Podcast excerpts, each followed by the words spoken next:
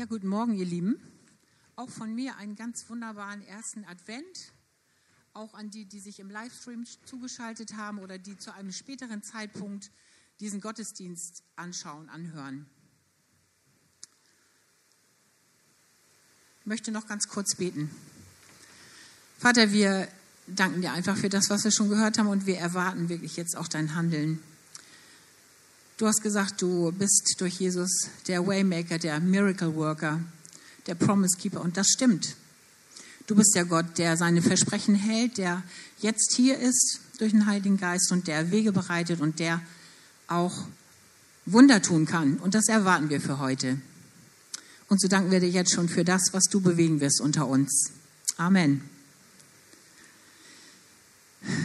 Das Thema für heute ist widerstandsfähig durch die Krise, kreativ in der Krise. Ihr wisst, was man da sich vielleicht so drunter vorstellen kann, nicht? Vor vielleicht 15 Jahren, 20 Jahren saß ich mal bei meinem damaligen Hausarzt in der Praxis, im Behandlungszimmer, in einer für mich ziemlich schwierigen Situation. Ich habe mit ihm gesprochen und er hat dann mir ein Rezept ausgestellt. Und ich habe auf dieses Rezept geguckt, in der Erwartung, das sind irgendwie tolle Medikamente. Und jetzt zeige ich euch, was auf diesem Rezept drauf stand. Eine Krise ist eine kreative Situation und nicht zu verwechseln mit einer Katastrophe. Ihr könnt euch vorstellen, ich war sehr erstaunt, aber es hat mich sofort erreicht. Ich habe verstanden, dass das besser ist als alle Pillen, als alle Tropfen, die er mir hätte verschreiben können, weil er mir Mut gemacht hat. Das ist eine kreative Situation. Ich habe verstanden, ich bin dem, in dem ich gerade lebe, nicht hilflos ausgeliefert. Ich habe die Möglichkeit, daran etwas zu verändern oder etwas beizutragen, dass es sich verändert. Und in einer solchen Krisenzeit sind wir ja gerade. Wer hätte Anfang des Jahres denn gedacht, dass sich die Welt sozusagen von einem Tag auf den anderen dermaßen verändert? Wirklich weltweit. Ich glaube, es ist kein Land ausgespart. Und welchen Herausforderungen wir dadurch ausgesetzt sind und was uns das abfordern würde, so an Widerstandskraft und an Durchhaltevermögen und an Flexibilität. Und in dieser Zeit sind wir jetzt gerade noch. Die ist noch nicht vorbei. Und ich glaube, dass so ganz viele Menschen diese Frage haben oder dass uns das auch vereint als Menschen. Wie kommen wir denn gut durch diese Zeit? Wie kommen wir möglichst unbeschadet durch diese Zeit? Und was ist in dieser Zeit besonders wichtig? Was könnte uns helfen? Mir kommt immer wieder ein Begriff so vor die Ohren, Resilienz. Ich weiß nicht, denke mal, einige von euch haben das auch schon gehört. Resilienz ist eine Eigenschaft und das ist die Fähigkeit, nicht an Situationen oder Dingen zu zerbrechen, sondern sich als Widerstand, äh, widerstandsfähig zu erweisen. Und diesen Begriff gibt es in vielen Bereichen.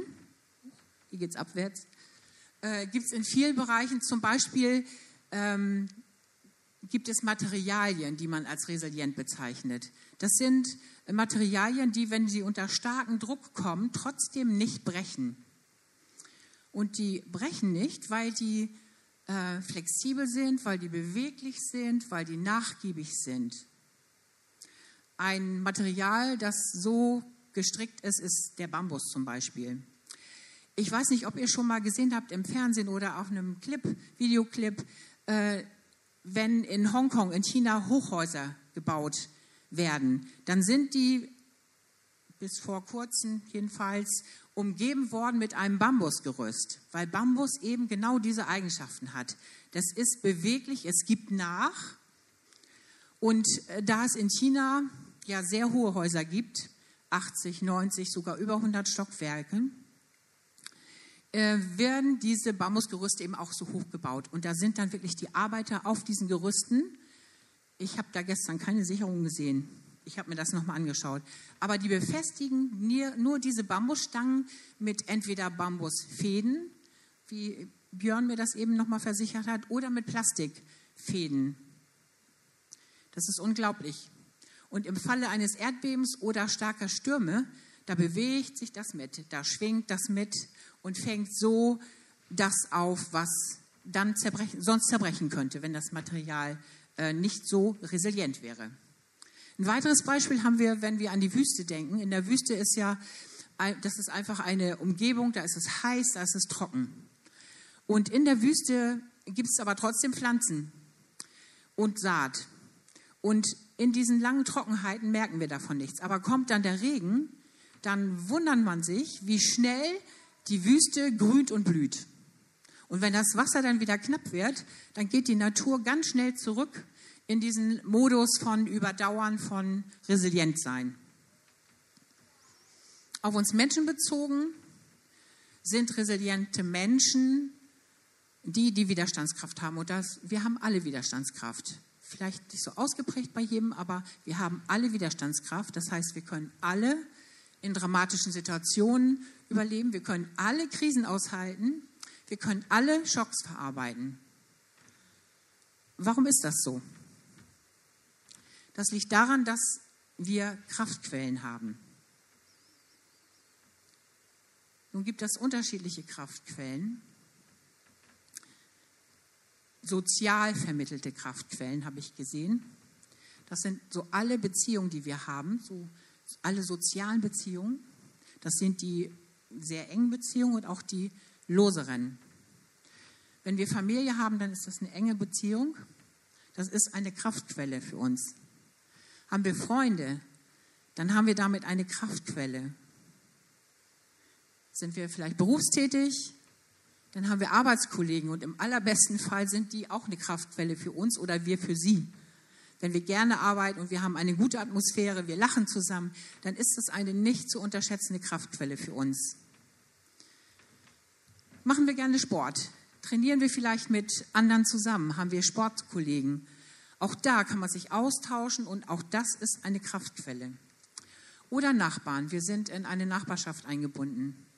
Du kommst heute Nachmittag hier vom Gottesdienst und triffst eine nette Nachbarin unterwegs und ihr wünscht euch gegenseitig einen schönen ersten Advent und es ergibt sich ein kurzes, aber schönes Gespräch.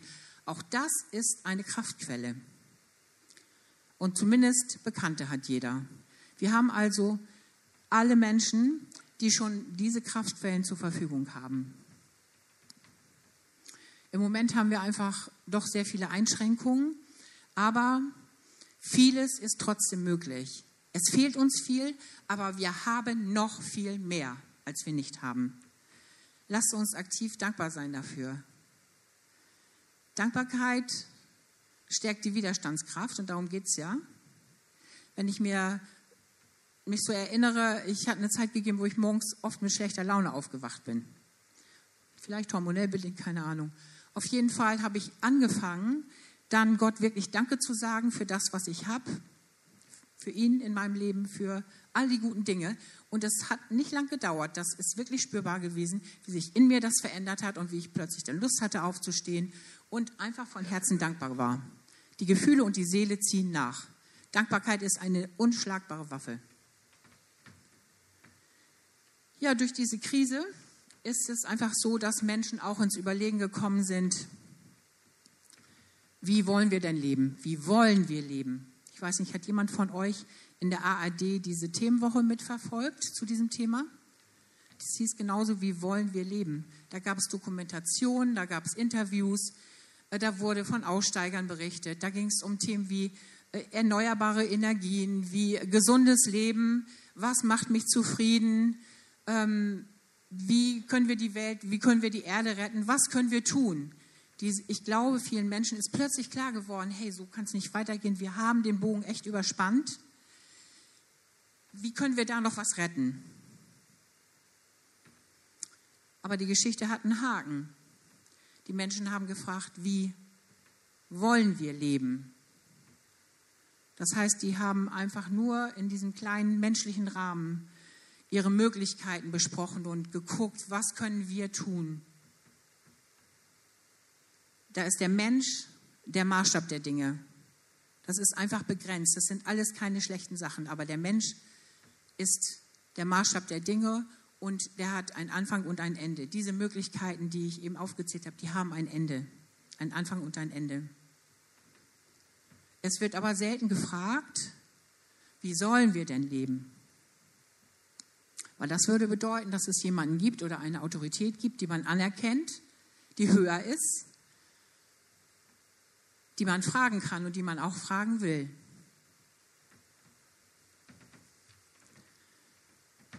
Wir sind aber Kinder Gottes oder viele von uns sind Kinder Gottes und wir haben damit eine ganz persönliche andere Kraftquelle.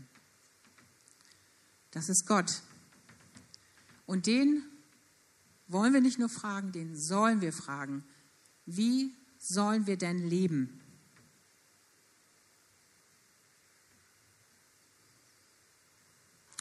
Und das sagt er uns in seinem Wort. Der verrät uns in seinem Wort, wie wir dahin kommen können, wirklich zu leben. Er sagt nämlich in Amos 5, Vers 4, sucht mich, so werdet ihr leben. Die Betonung ist einmal auf sucht, sucht nicht irgendetwas, irgendwen, sondern sucht mich, dann werdet ihr leben. Das sagt er in Amos 5, Vers 4 zu dem Volk Israel, das ihm ungehorsam geworden ist und das so eigene Wege gegangen ist. Und in Jeremia 2, Vers 13 sagt er, baut euch keine Zisternen, die das Wasser nicht halten. Zisternen sind ja von Menschen gebaute, gebaute Brunnen, die, ähm, ja, die enthalten Wasser, aber das ist eben kein frisches Wasser, es fließt nicht nach. Und wenn die Zisternen porös sind oder so, dann geht sogar das Wasser aus der Zisterne ins Erdreich. Das heißt, es ist leer, es fließt nichts nach.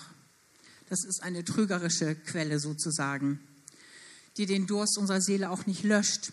Und Jesus und der Vater bitten, verlasst nicht mich, die Quelle des lebendigen Wassers. Ich bin die Quelle des lebendigen Wassers. Dann gibt es eine andere Stelle in Psalm 14, Vers 2.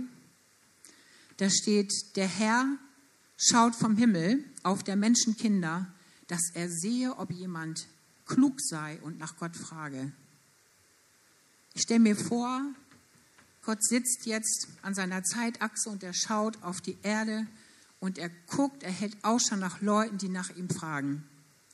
Und bei allem, was jetzt gerade wirklich anstrengend ist und mit Einschränkung verbunden in dieser Krise, ist es doch eine Chance, dass Menschen ins Fragen kommen, auch nach ihm. Eins meiner Vorbilder in der Bibel ist König David. Der sagt im Psalm 27, Vers 8, hat er ein Gespräch mit Gott und sagt zu ihm, mein Herz hält dir vor dein Wort, Gott. Gott sagt nämlich, ihr sollt mein Antlitz suchen. Und David sagt, und darum suche ich, Herr, dein Antlitz. Der nimmt das, was Gott gesagt hat, und tut es. Ich glaube, das ist das Geheimnis von David, dass Gott ihn so sehr gebrauchen konnte, dass er, und ich schätze, das hat er schon als Schafhirte trainiert, als er noch gar nicht in der Öffentlichkeit sichtbar war, dass Gott ihm da schon äh, das ins Herz gegeben hat, das Angesicht Gottes zu suchen.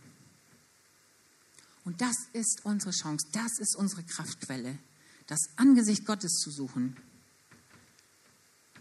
Wir haben diese Kraftquelle. Und diese Kraftquelle, ihr erinnert euch, da ging es um Widerstandskraft. Widerstandskraft kommt, weil wir Kraftquellen haben. Und wenn Gott unsere Kraftquelle ist, unsere persönliche Kraftquelle, dann haben wir Widerstandskraft für diese Zeit, in der wir sie so sehr nötig haben. Ich glaube manchmal, dass es Gott wirklich schmerzt, wenn er sieht und erlebt, dass wir als seine Kinder aus anderen Quellen trinken dass wir unsere Zeit verdaddeln manchmal. Nichts gegen Entspannung. Aber dass wir manchmal unsere Zeit wirklich verdaddeln, statt uns auf ihn äh, zu fokussieren. Dass wir unsere Sorgen nicht loskriegen, dass wir uns kümmern um uns, um unsere Sorgen, statt sie an ihn loszuwerden, bis zur Erschöpfung. Und dass wir manchmal auch unsere Waffenrüstung im Schrank liegen lassen oder auf der Erde und vergessen, die anzuziehen und damit unterwegs zu sein. Weißt du eigentlich, dass du Gott abgehst? Ich glaube, das ist ein süddeutscher Ausdruck. Ich würde mal sagen, du fehlst ihm. Ich fehle ihm, du fehlst ihm. Er vermisst dich. Er hat uns geschaffen für sich zur Gemeinschaft. Und wenn wir nicht zu ihm kommen, dann fehlen wir ihm. Du fehlst ihm auch. Ich fehle ihm auch. Ist aber nicht nur, dass er das, dass wir ihm persönlich fehlen, sondern dass er wenn wir nicht Zeit mit ihm verbringen, dann auch nicht tun kann durch uns, wozu er uns berufen hat. Der hat Pläne mit uns. Hier ist kein einziger Mensch, nicht hier und auch nicht im Livestream und auch nicht sonst wo, für den er keine Pläne hatte, hätte. Wir sind für diese Zeit geschaffen. Wir sind auch geschaffen dazu, Frucht zu bringen.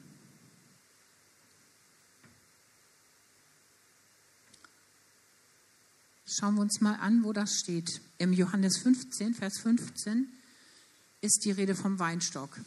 Jesus ist der Weinstock. Ich bin der Weinstock und ihr seid die Reben. Wer in mir bleibt, der bringt viel Frucht, denn ohne mich könnt ihr nichts tun. Null. Jedenfalls nichts von Bestand. Kann man sich sehr gut vorstellen, nicht? Den Weinstock und die Reben. Wenn die Reben nicht am Weinstock sind, dann sind die hölzern, nicht versorgt mit Leben, nicht versorgt mit Lebenskraft, nicht versorgt mit Energie. Das heißt, das ist total logisch für mich. Ein Weinstock, äh, an dem die Rebe nicht dran ist, da ist die Rebe nichts. Die verdorrt. Jetzt ist in diesem Vers die Rede vom Bleiben. Wir sollen bleiben. Das klingt so sehr nach Ruhe, nach Ausruhen, nach Nichtstun. Ist das so? Wir als Deutsche sind ja so schlechthin die Macher. Wir werden jedenfalls manchmal so genannt. Ne? Wir tun und machen unglaublich gerne. In der Regel immer tun wir etwas. Es fällt uns manchmal schwer, die Füße stillzuhalten. Und tun bringt auch Ergebnisse. Also meistens oder oft sogar super gute Ergebnisse. Wenn ich an die Bibelschule denke, an die ISDD, unsere grandiose Bibelschule, die wir hier haben in der Gemeinde, wer gehört dazu von euch? Jawohl, Hände hoch, sehr schön. Das nächste Modul fängt, glaube ich, im Februar an. Ihr könnt euch gerne anmelden. Klammer zu. Aber diese Bibelschule, die lebt davon, dass nicht nur Sachen gelernt werden und gehört werden, sondern ich gehe davon aus, dass der Heilige Geist von euch eingeladen ist und dass der Heilige Geist euch die Inhalte erklären darf und verklickern darf. Dass ihr das Ganze mit dem Heiligen Geist durchgeht. Und dann bleibt es eben nicht nur bei Ergebnissen. Wenn ihr nur lernt mit dem Kopf, Kopfwissen ansammelt, dann geht ihr in die Prüfung und ihr macht alles richtig, ihr macht die richtigen Haken an der richtigen Stelle, ihr kriegt eine Eins. Aber bringt das Frucht? zu der wir berufen sind? Nein. Frucht bringt es eben, wenn ihr, wie ich das ganz sicher glaube, mit dem Heiligen Geist durchgeht und wenn er euch das lebendig machen darf in euch. Dann bringt das Frucht. Wir können also sagen, tun ohne Gemeinschaft mit Gott bringt Ergebnisse. Aber ein Tun aus der Gemeinschaft mit Gott, das bringt Frucht. Und der Heilige Geist ist auf Frucht aus, wie wir aus diesem Vers ja erkennen können. Das richtige Tun durch den Heiligen Geist geführt, kommt aus der Gemeinschaft mit ihm. So könnte man das zusammenfassen. Wie können wir denn jetzt Gott suchen, damit wir leben? Suchen ist so ein Wort, das habe ich auch nochmal, ich gucke unglaublich gerne nach im Internet, was ein Wort bedeutet. Und bei Suchen steht, es ist ein Bemühen. Ein wirkliches Bemühen, jemanden oder etwas Verlorenes oder Verstecktes zu finden. Ich weiß nicht, wie es euch geht. Ich habe manchmal den Eindruck, dass Gott sich versteckt oder dass nur noch so ein Hemdzipfel zu sehen ist und dass ich mich wirklich auf die Suche machen muss, ihn zu suchen. Suchen ist ein unglaublich aktives Wort. Und ein, es beschreibt auch einen Prozess. Michael hat das neulich mal in einem Input in der Gemeindeleitung erwähnt. Wer sucht, der findet. Wer anklopft, dem wird aufgetan. Wer bittet, dem wird gegeben. Und er hat gesagt, wir sind Suchhände, Anklopfende, Bittende. Das heißt, es beschreibt, wir sind immer wieder dran. Und mit dem Suchen ist es eben auch so. Wenn du deinen Autoschlüssel verloren hast und du musst dringend los, was meinst du, wie du suchst? Ja, du kommst ins Schwitzen, du kommst eventuell in Hektik und du suchst an allen möglichen Stellen, weil du den Schlüssel brauchst, um von A nach B zu kommen. Oder dein Portemonnaie mit all den Scheckkarten. Stell dir vor, das ist weg, du stehst an der Kasse und dir bricht der Schweiß aus. Da sind wir am Suchen in unserer die Tasche wird ausgekippt oder sonst wo. Merkt ihr, dass Suchen etwas sehr Aktives und auch etwas Intensives ist? Wie geht es uns denn mit Gott? Suchen wir den auch in dieser Weise oder können wir den mal einen Tag entbehren? Ich wünsche mir Hunger und ich bete echt, Jesus, schick diesen Hunger, dass wir Gott so sehr suchen, dass wir so sehr erkennen, dass wir ihn nötig haben, dass wir auch dieses aktive Suchen haben in unseren Herzen. Und es ist auch etwas, das wir nicht zufällig machen oder mal eben nebenbei, sondern das ist, wir müssen es absichtlich machen sozusagen. Wir müssen Zeit einplanen. Nicht irgendwo hinten anstellen, sondern das ist Qualitätszeit, die wir brauchen. Und wenn wir ihm unser Herz ausgeschüttet haben und wenn wir Fürbitte getan haben oder auch nicht, dann kann eine Zeit kommen, die einfach eine Zeit des Hörens ist die schönsten, die stärksten Zeiten in meinem Gebetsleben, die habe ich seit ein paar Wochen, vielleicht sind es auch schon ein paar Monate, wo ich mir morgens 15, 20 Minuten Zeit nehme und nichts sage. Was mir schwerfällt. Ich bete sehr gerne, ich mache sehr gerne Fürbitte, ich lese gerne die Bibel, aber den Mund zu halten, ähm, fällt mir manchmal nicht so schwer, äh, nicht so leicht.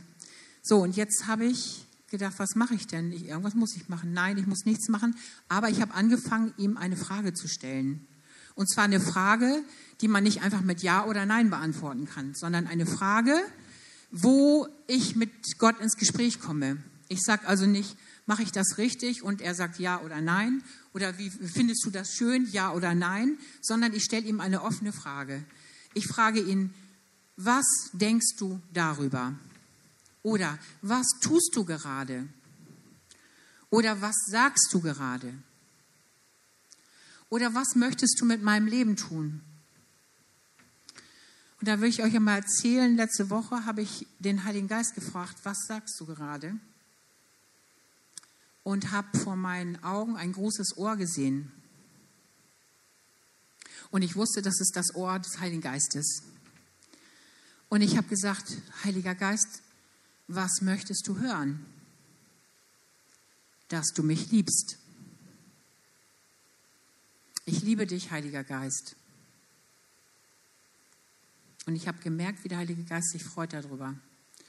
Und mich dann erinnert hat an Petrus, der vor der Kreuzigung von Jesus ja mit ihm unterwegs war, mit den anderen Jüngern zusammen und der den Mund ein bisschen sehr vollgenommen hat, als es darum ging, Jesus nachzufolgen.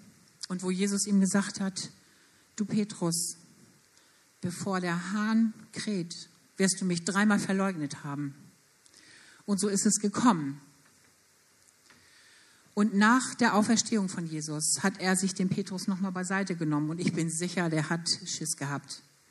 Der wusste genau, dass er Jesus verleugnet hat. Und der Jesus nimmt ihn nochmal zur Seite und sagt, Petrus, hast du mich lieb? Und das fragt er ihn dreimal.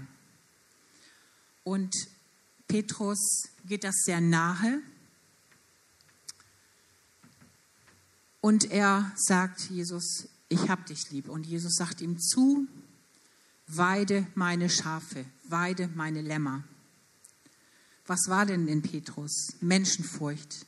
Und die wusste ich in dem Moment, wo der Heilige Geist mich daran erinnert hat, die ist in meinem Herzen auch noch vorhanden. Ich bin schon mutiger geworden, aber es ist immer noch Menschenfurcht da. Und ich konnte wirklich mit dem Heiligen Geist ins Gebet gehen und sagen, nimm mir diese Menschenfurcht, gib mir Gottesfurcht. Ich will nur Gottesfurcht. Und ich bin sicher,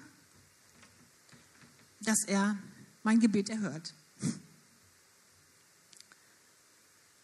Kann ich euch sehr empfehlen, mal diese offenen Fragen zu stellen, wenn ihr Zeit habt mit ihm und dann einfach zu hören, was da kommt. Das ist unglaublich.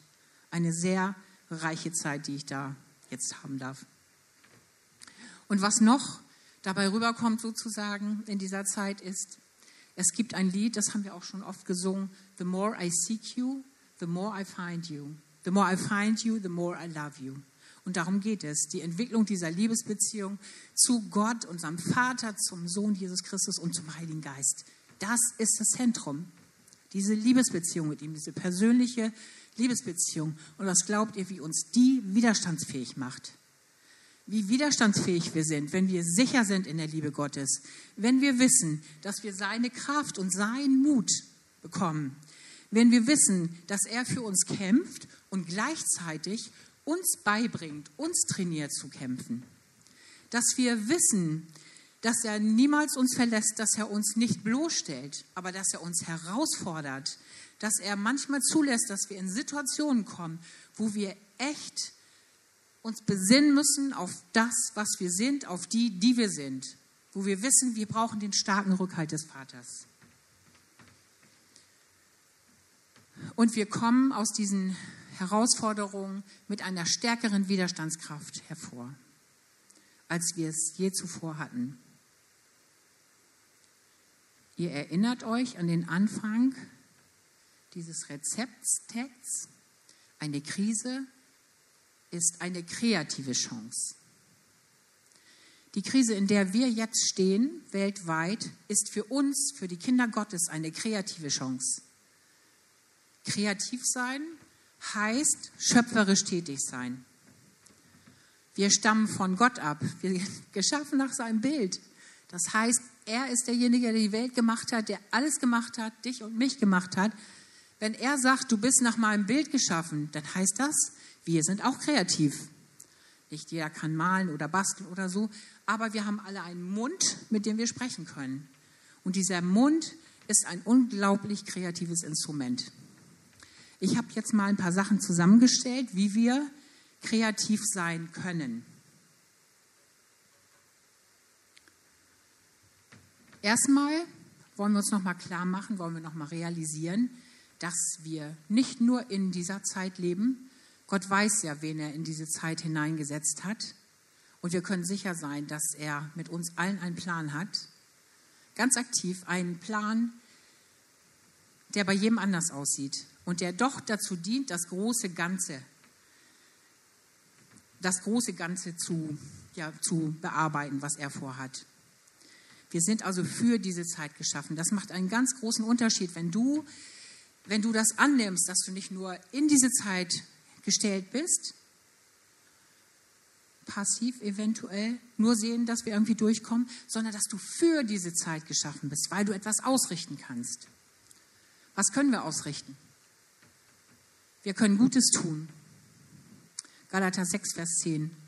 In der Welt, also in der Gesellschaft, nimmt man doch sehr viel Angst wahr. Der Geist der Angst ist in der Welt unterwegs. Wir haben den Geist der Kraft, der Liebe und der Besonnenheit.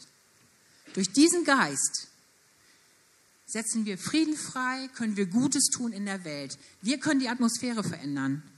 Wir sind der Kopf und nicht der Schwanz. Wir sind die Bestimmer. Wir sind das, nicht das Thermometer, das die Temperatur misst, sondern wir sind die Thermostaten, ja, die die Temperatur einstellen. Wir sind äußerst aktiv. Kein Grund zur Passivität. Sagte ich schon, wir haben alle einen Mund. Mit diesem Mund, mit dem Reden, mit dem Sprechen hat Gott die ganze Schöpfung gemacht. Er sprach und es geschah. Er sprach und es war da. So sind wir auch. Wir sind nach seinem Bild geschaffen. Das heißt, wir können unseren Mund, unsere Zunge einsetzen. In beide Richtungen, für das Gute und das weniger Gute. Wir können Leben sprechen und Tod sprechen. Leben und Tod sind in der Gewalt der Zunge, steht in der Bibel. Was wählen wir? Ich muss mich manches Mal entschuldigen, weil mir was rausgerutscht ist. Einfach so, weil es Spaß gemacht hat, einen Schlagabtausch zu machen mit meinen Kollegen. Ne? Wir sind alle nicht auf den Mund gefallen, aber ich bereue es manchmal hinterher, weil es nicht Leben war, was ich ausgesprochen habe. Wir können Unglaubliches schaffen mit unserem Reden. Wir können den Willen Gottes über unserem Leben proklamieren, über unserer Familie, über unserer Gemeinde, über unserer Stadt, über unserem Land. Das ist ein großartiger Auftrag. Außerdem sind wir ein Brief Christi, steht auch in der Bibel. Sind wir ein guter Brief oder ein schlechter Brief? Sind wir gut zu lesen oder nicht so gut zu lesen? Das hängt alles davon ab, wie viel Gemeinschaft wir haben mit Gott, wie sehr er an uns arbeiten durfte, ob er uns verändern durfte. Darf der Heilige Geist mal seinen Finger legen in deinem Leben auf Dinge, die noch nicht so ganz ihm gefallen vielleicht? Ich möchte das, ich sage ihm das immer wieder, dass er das darf. Die anderen Menschen, die gucken in dieser Zeit besonders dicht dran, wie wir reagieren. Können wir uns manchmal nicht vorstellen, aber ich habe vor ein paar Tagen eine alte Nachbarin bei mir sitzen gehabt in der Stube, die hat mir ihr Herz ausgeschüttet und ich hatte keine Ahnung, was sie in meinem Leben bemerkt hat. Sie weiß, dass ich Christ bin und so, aber wir haben uns da niemals ausführlich darüber unterhalten. Und trotzdem hat sie was gemerkt, was, sie, was ihr den Mut gegeben hat, zu mir zu kommen und mir ihr Herz zu offenbaren. So werden wir, glaube ich, mehr sehen, als uns, als uns äh, wirklich bewusst ist. Ja, und nicht zuletzt haben wir diesen Auftrag, diesen genialen Auftrag von Gott, Kranke zu heilen, Dämonen auszutreiben, den Menschen Freude zu bringen, ihnen zu erzählen, dass die Gnade Gottes noch kein Ende hat, das ist ein genialer Auftrag. Das sind alles kreative Möglichkeiten, die wir wahrnehmen sollen und müssen in dieser Zeit. Jetzt ist unsere Zeit. Jetzt ist es wirklich so, dass die Menschen warten darauf. Und wir sind, es steht auch im Wort Gottes, dass wir die Gemeinde Richtung gibt und Weisung gibt. Das ist nicht arrogant. Das ist auch nicht überzogen. Aber es hat vor vielleicht 15 Jahren eine Prophetie gegeben für Deutschland. Da wurde gesagt, es kommt die Zeit, ja, und da war noch alles Paletti sozusagen. Es kommt die Zeit, da kommen die Menschen in die Kirche gelaufen, zu den Christen gelaufen und sagen, wo ist die Wahrheit? Sag mir die Wahrheit, zeig mir die Wahrheit. Was ist wahr? So viel Verwirrung in der Welt. Diese Zeit haben wir jetzt. Lass uns, uns unseren Auftrag wirklich annehmen und nochmal Ja sagen dazu. Warum denn das alles? Es gibt einen wunderbaren Vers im Römer 8, Vers 19. Da steht, denn die Schöpfung sehnt sich nach dem Offenbarwerden der Kinder Gottes. Die ganze Schöpfung, die Tiere, die Menschen, die Jesus noch nicht kennen, die sehnen sich danach, weil Gott das in uns hineingelegt hat, dieses Suchen nach dem Sinn des Lebens, wohin gehöre ich, zu wem gehöre ich, macht es Sinn, dass ich hier auf der Erde bin. Und wir sind dazu da, ihnen das zu zeigen, wir ihn, wirklich ihnen Gott erlebbar zu machen, dass sie an dir und mir sehen können, wie Gott ist, wie gut Gott ist, dass es Sinn macht, dass wir hier sind. Und dass möglichst viele Menschen gerettet werden. Das ist sein Herz. Ich komme jetzt auch schon zum Schluss. Ich fasse das jetzt noch einmal zusammen. Eine Krise, auch die Corona-Krise, die wahrscheinlich nicht die letzte Krise gewesen ist, die wir erleben. Auch diese Krise ist eine kreative Situation. Wir als Kinder Gottes haben eine Widerstandskraft, weil wir eine persönliche Kraftquelle haben, die unser Gott ist. Und diese Widerstandskraft, die wird freigesetzt und entwickelt und multipliziert durch die persönliche Beziehung zu Gott. Und aus dieser Beziehung mit Gott entsteht die Frucht für andere. Die sehen an uns, dass es attraktiv ist, mit Gott zu leben, dass es lebendig macht, mit Gott zu leben, dass es bunt macht, mit Gott zu leben, dass Freude da ist, mit Gott zu leben, dass man, wenn man Gott an der Seite hat, alles meistern kann, alles möglich ist. Das sehen die Menschen an uns. Das ist eine Frucht, die wir bringen aus der Beziehung mit ihm. Und diese Frucht wollen und sollen andere Menschen essen. Amen. Ich hätte gerne, dass ihr aufsteht zum Gebet.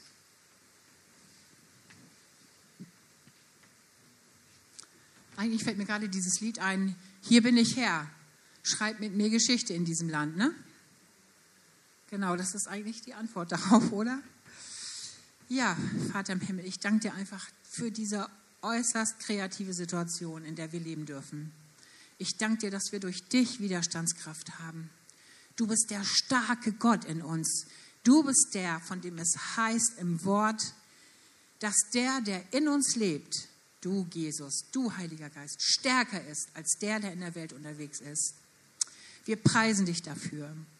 Und wir danken dir für die Kreativität, die du in uns gelegt hast, weil wir nach deinem Bild geschaffen sind, nach deinem, e, deinem Ebenbild geschaffen sind und weil du der Gott bist, der alles gemacht hat. So dürfen wir mit dir sprechen. Es werde und es wird. Dieses Land wird blühen und es wird. Die Welt wird gesund werden und es wird. Die Menschen werden zu dir kommen und es wird. Wir sprechen das aus, wir nehmen unseren Auftrag an und wir sagen echt, hier bin ich Herr, schreib mit mir Geschichte in diesem Land. Amen.